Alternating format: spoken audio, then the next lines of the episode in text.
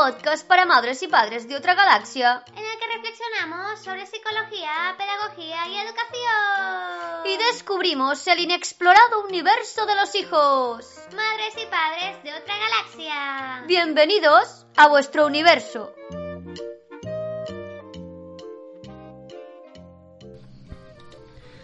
Hoy en Universo Hijos nos adentraremos en las tácticas de lo que en psicología llamamos terapias posmodernas. Hoy concretamente nos preguntaremos ¿por qué persisten los problemas? Y conoceremos dos técnicas que se aplican para lograr soluciones efectivas a esos problemas. ¿Qué es la pregunta del milagro? ¿Y qué implica enfocarse en las excepciones? Antes que nada, recordad que nos podéis seguir en Instagram, en Universo Hijos, eh, que vamos subiendo contenido muy parecido al, al contenido que generamos aquí en el podcast, ¿no? Y también recordaros que tenéis disponible el primer módulo del, eh, totalmente gratis, el primer módulo del curso de educación emocional. Solamente eh, tenéis que registraros en, la página web y automáticamente tendréis un usuario con contraseña y podréis acceder a los cursos. Dicho esto, vamos al tema, ahora sí.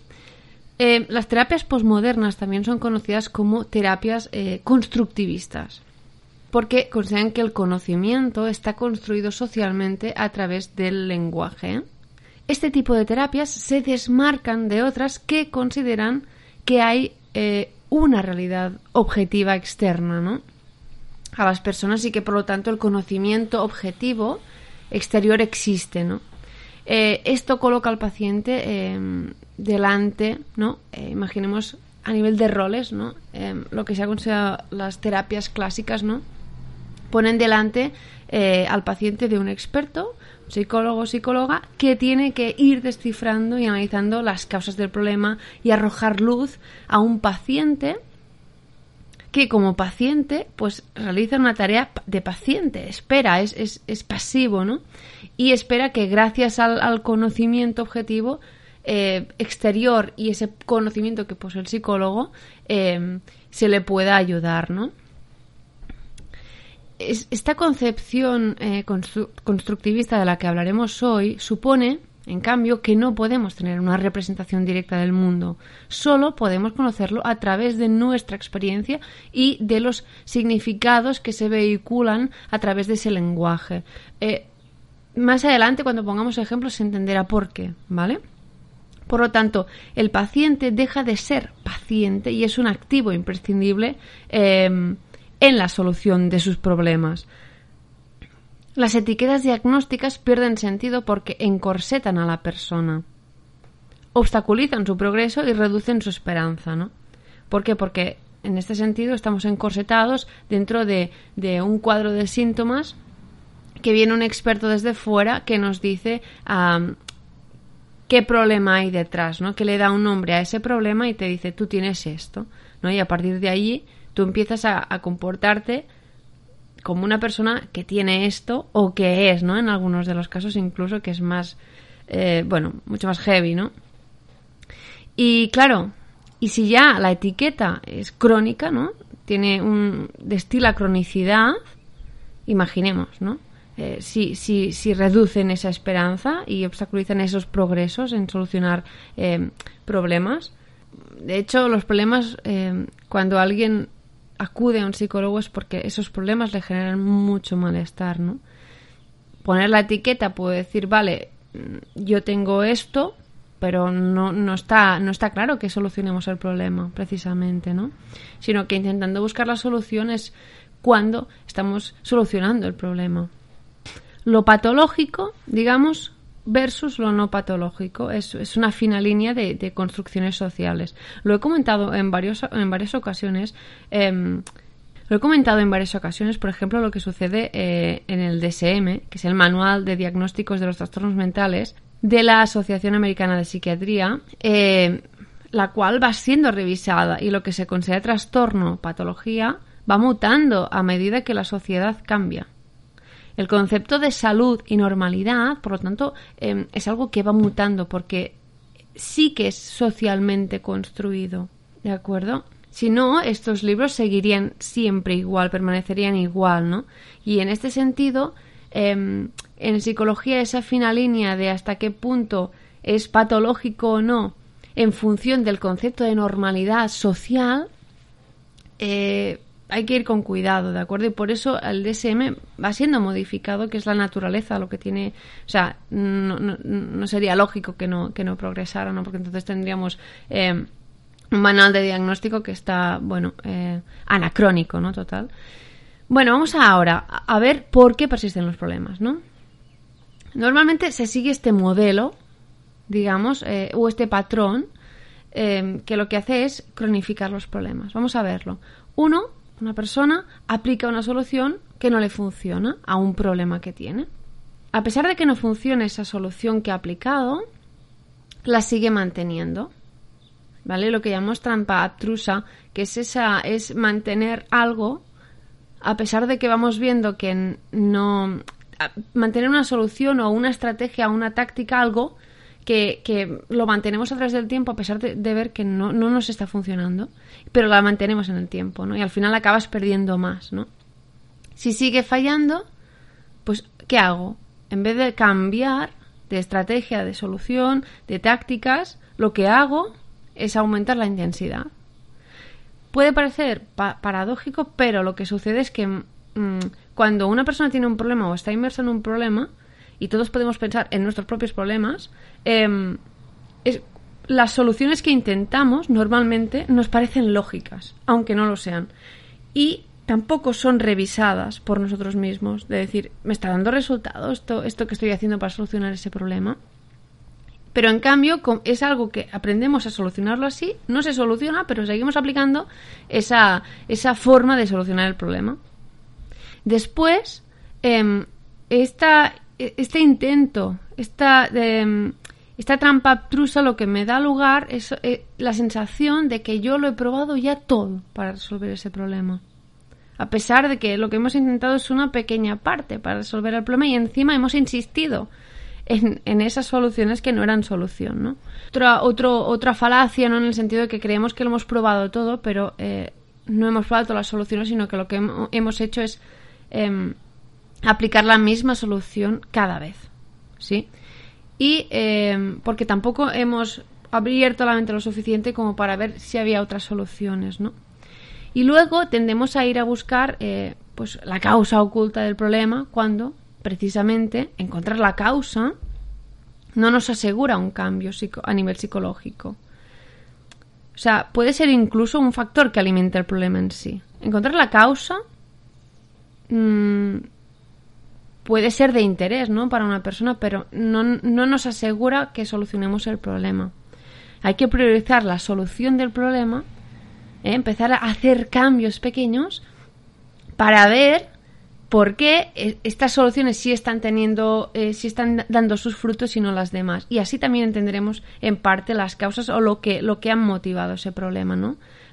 Mm, los factores que han influido en que ese, ese problema se mantenga y que ese problema aparezca, ¿sí? Pero no al revés. Si voy buscando la causa, muy bien, voy especulando también, no estoy solucionando un problema. Por eso hablamos de una psicología centrada en soluciones. Em, la pregunta del milagro, de la que hemos hablado eh, en, las preguntas que decíamos, ¿qué es la pregunta del milagro? Es una de las dos em, técnicas que se aplican para, para centrarnos en, en encontrar esas soluciones, ¿no? Ayuda a los clientes que están, por decirlo de algún modo, eh, enquistados en el presente, en el problema que ahora les perturba. Se repite una y otra vez y no hay, no hay forma de salir de esto, ¿no? De solucionar ese problema. Esta pregunta, la pregunta del milagro, que tenga un nombre así un poco, bueno, mm, curioso, eh, entenderemos por qué esta pregunta coloca a la persona en un futuro, ¿no? Con, eh, con el problema ya solucionado, ¿no? Es muy potente porque automáticamente la mente se focaliza en la solución del problema y en saber, y aquí es lo importante, qué percibiría la persona que cambiaría si el problema se solucionara. Porque una cosa es decir, yo no quiero ese problema, pero estamos hablando de carencia, ¿no? De, evitar. ¿Vale? Sin ese problema, ¿cómo sería tu vida? Porque si no concretamos cómo se materializaría eh, precisamente ese futuro, sin ese problema, no podremos saber si vamos por el buen camino, si estamos solucionando ese problema. Pues si no llegamos nunca a ese mañana, ¿no? ¿Cómo tiene que ser ese mañana? Vamos a definirlo para saber que tenemos que ir hacia allí, ¿no? Y la pregunta dice así, eh, os dejo en las notas del programa, eh, porque es un, bueno, es dentro de un artículo eh, que está muy bien de, de Mark Bellebach, ¿vale? Pero es una pregunta estándar que se hace. Dice así, supongan que esta noche, mientras están durmiendo, sucede una especie de milagro y los problemas que les han traído aquí se resuelven, no como en la vida real, poco a poco y con el esfuerzo de todos, sino de repente, de forma milagrosa. Como están durmiendo, no se dan cuenta de que este milagro se produce. ¿Qué cosas, esta es la pregunta clave, qué cosas van a notar diferentes mañana que les hagan darse cuenta de que este milagro se ha producido? de que ya no tenemos ese problema y que se ha producido ese milagro, que hemos resuelto el problema, ¿no? Imaginemos el caso de una pareja que se pasa en el día discutiendo, ¿no? Que entran en conflicto constante y que sus dinámicas son negativas. Esto les genera un malestar y un deterioro pues de la relación, ¿no? Ahora imaginemos que una de las partes empieza a responder a la pregunta, ¿no? Empezará a concretar cómo sería esa nueva realidad sin ese problema y concretando al máximo. Por ejemplo, ¿eh? Eh, ¿cómo sería, no? Eh, ¿Qué cosas van, vas a notar diferentes mañana que te hagan pensar que ese milagro se ha producido? Pues que estaríamos mejor como pareja. No, esto está bien, para, pero tienes que seguir tirando del hilo, porque esto no es nada concreto. No podemos trabajar con ese mejor. ¿Qué es ese mejor? ¿no? Vamos, a, vamos a canalizarlo, vamos a concretarlo al máximo. Pues, por ejemplo, podría ser que comentaríamos series de Netflix y las veríamos juntos como hacíamos antes. Es muy bonito decir estaríamos mejor como pareja, pero no es nada concreto, es muy abstracta la... y es subjetivo. Es decir, ¿cómo podemos valorar luego si vamos por el buen camino, si, si estamos solucionando ese problema, si nos basamos en estaríamos mejor como pareja, no es nada concreto. Pero si vemos que de estar discutiéndose siempre, de, de cuando llega el trabajo están discutiendo, que, mm, que no hacen apenas actividades juntos, etcétera, y de repente dice, pues mira, hemos vuelto a ver esas series que, que, que siempre veíamos y las comentábamos y nos lo pasábamos bien, ya hemos, estamos viendo que ya se está produciendo, ¿no? Un cierto cambio. Por eso eh, aquí la importancia de ser más concreto aunque quede muy solemne decir estaríamos mejor como pareja, pero no nos ayuda a, ver los progresos. Y luego, ¿qué implica la segunda técnica? Que es que implica enfocarse en, la, en las excepciones. ¿Qué son las excepciones? ¿no? Una vez la persona nos ha dado hasta 10 más o menos descripciones concretas de cómo em, es una realidad futura sin ese problema, vamos a ver si ya en, en el presente lo podemos encontrar. Vamos a buscar esas excepciones que ya se están produciendo. Eh, recordemos el ejemplo anterior, ¿no? Pues que decía, comentaríamos series de Netflix y las veríamos juntos como lo hacíamos antes. ¿Qué haríamos? Preguntaríamos si alguna vez, tiraríamos del hilo, han visto eh, alguna serie juntos y han sido felices con momentos así. Y posteriormente intentaríamos potenciar al máximo el control que tiene la persona sobre esas excepciones, porque la, percepción es que el problema desborda a la persona que es incontrolable por, por, la persona. Y las excepciones lo que hacen es centrarnos y decir, a pesar de que había el problema, podíamos controlar ese problema y hemos conseguido encontrar pequeñas soluciones en nuestro día a día.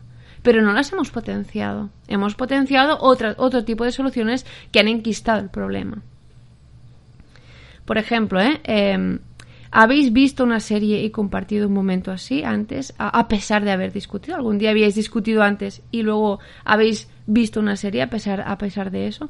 Y saber, luego saber cómo lograsteis pasar ese tiempo juntos, pues a pesar de haberos discutido. Imaginaos que dice, sí, la noche antes nos habíamos peleado, pero a la noche siguiente, ya más tranquilos, empezamos a hablarnos y luego, eh, pues ya la vimos juntos, ¿no? Eh, vimos juntos la casa de papel, por ejemplo. Aquí estamos viendo que la tranquilidad, el hecho de, dejar reposar mm, en, una, en, pleno auge de, una escalada de conflicto, estar más tranquilos al día siguiente les ayuda a volver a, ese equilibrio, ¿de acuerdo? A ese equilibrio como, como pareja, ¿no? Como equipo. Pues eso, ya lograron solucionarlo previamente y este va a ser nuestro motor de solución, potenciar todas esas excepciones, ¿no? Que eh, tenemos que ir vehiculando a través de ese futuro, de ese milagro que se ha producido, que nos ha dicho eh, pues cómo serían esos 10 milagros. Esos 10 milagros que serían sin ese problema no se han producido nunca antes y si se han producido vamos a buscar que se repitan mucho más porque son esas excepciones que nos van a servir para solucionar ese problema que tienen como pareja, ¿no? Em, en conclusión, estas técnicas lo que nos permiten es diluir una realidad subjetiva que se encuentra tintada absolutamente del problema. No hay nada más que el problema. No hay realidad fuera del problema.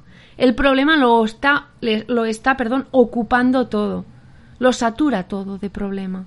Entonces, esto, estas técnicas nos permiten enfocarnos en soluciones de problemas, que psicológicamente pues, pueden desesperarnos y parecer que están totalmente enquistados, que lo hemos intentado todo, que estamos solucionando el problema y a pesar de haberlo intentado todo, que esto era una falacia, porque lo que habíamos hecho es intentar algunas cosas y normalmente repetirlas muchas, muchas, muchas veces reiteradamente a pesar de que no solucionen nada, ¿vale? O sea, mm, por lo tanto, estamos aquí, em, podríamos decir que se enquistan porque nuestro lenguaje, nuestra narración está saturada de ese problema y no nos estamos focalizando en esas excepciones y en potenciar esas Em, excepciones que pueden ser posibles soluciones a ese problema. ¿De acuerdo? Por lo tanto, pasos. Si queremos solucionar un problema, primero tenemos que dejar claro cómo sería em, pues una vida sin ese problema, ¿no? Concretar al máximo. Una vez tenemos definida esa realidad concreta, que repito, no, no abstracta, no es ser feliz, no, eso es un error. Concretar es, por ejemplo, decir algo que te haga feliz. Pues ir de irnos de viaje juntos. Vale. Tenemos algo concreto, porque el día que salen de viaje implicará que están solucionando parte de esos problemas. Porque será sin esos problemas. ¿Cómo se había imaginado la persona una vida sin ese problema? Que se iba de viaje. Pues estamos progresando. Si dice ser feliz, es que es muy vago, es que mm, es subjetivo, es que no podemos eh, trabajar con esto. Tenemos que concretar qué actos, qué acciones, qué comportamientos, qué vivencias mm, le harían sentir feliz a la persona, ¿no? Y pues cuando tenemos esto, esta realidad concreta, vamos a buscar en qué partes de nuestro día a día ya se están produciendo esos milagros. Es decir, vamos a focalizar, ver que a pesar de ese problema, hay momentos en los que em, ese problema no lo, no, lo, no lo impregna todo. Hay momentos de excepción. Y en esos momentos de excepción vamos a potenciarlos al máximo para hacer ver que el problema no ocupa el 100%, sino que quizás ocupa un 30% del tiempo. Y cuando tenemos esto, vamos a poner el foco en trabajar esas excepciones para reducir aún más este problema. Pero de entrada ya entramos con un 100% de problema. Todo era el problema, todo. No. Y ahora vamos, vamos reduciendo y dándole la, la vamos dando cierta eh, objetividad a nivel eh, de tiempo, porque le decimos, no, no lo ocupa todo. ¿Ves cómo hay excepciones en las que no hay ese conflicto permanente en la, en la pareja? ¿Qué hacéis ahí de distinto?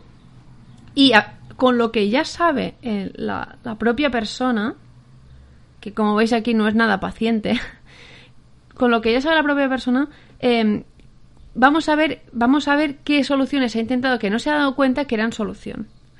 y aquí sí que vamos a potenciarlas y poner foco, foco, foco, foco. ¿Vale? Em, hoy, como, como habéis visto, a través del lenguaje hemos cambiado la realidad del problema y nuestra manera de verlo.